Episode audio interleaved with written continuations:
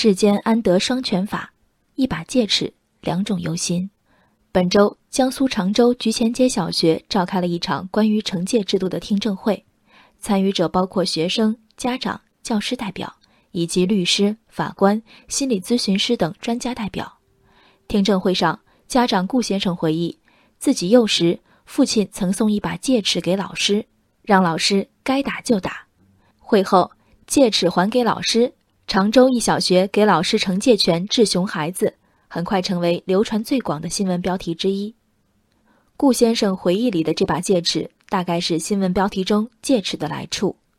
通读新闻，校方的讨论稿中罗列的惩戒方式包括批评、加倍劳动、取消评优或参加午间活动的权利、暂时没收违规物品、静坐反省、诵读及强制抄写相关经典语录、隔离使其无法与伙伴相处、请学生父母到校陪读等，体罚。并未被作为一个选项，戒尺其实仅是比喻，却显然把学校推至浪尖。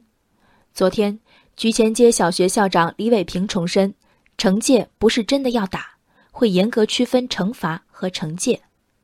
容我说的再明确一些，诸如“管不了就打，不打不成才”等评论，都来自网上网下的围观者。校方既没有提出引入戒尺等物品。也没有计划将教育者的肢体和语言暴力合法化。换一种话术，这场听证会讨论的其实是除了微笑和顺从，老师还有没有其他选择？而板起脸来厘清是非，收走课堂上引发骚动的玩具，让自习时手舞足蹈的孩子暂时独处，这些十数年前还天经地义的教师职责，如今竟需要通过听证来赋权。我们的学校。何以噤若寒蝉，谨慎至此？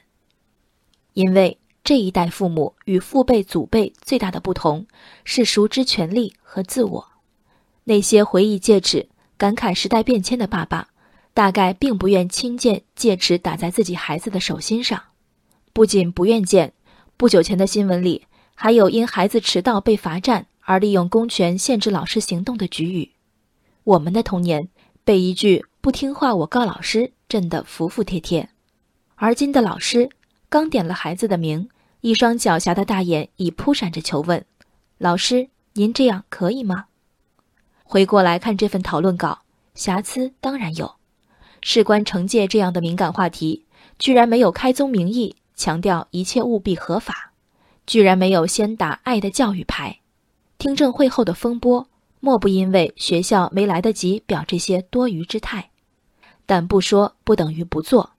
一所建制长过许多大学的当地明星小学，老师对温和坚定、正面管教一无所知的概率能有多大？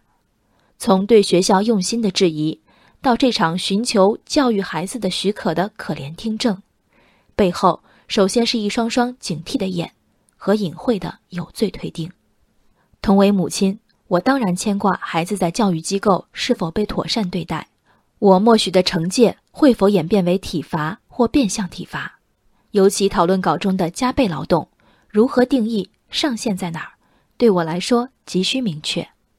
但我更牵挂的是，我是否对学校老师有合理的信心和支持，以和他们共同完成塑造一个人的大任。我反对成年人以教育之名对孩子实施任何程度的暴力侵害。可如果有一天我接到老师征询的电话，孩子三天不写作业了，我能说说他吗？这种悲哀，并不亚于遭遇暴力。人生海海，见微知著。我是静文，往期静观音频，请下载中国广播 app，或搜索微信公众号“为我含情”。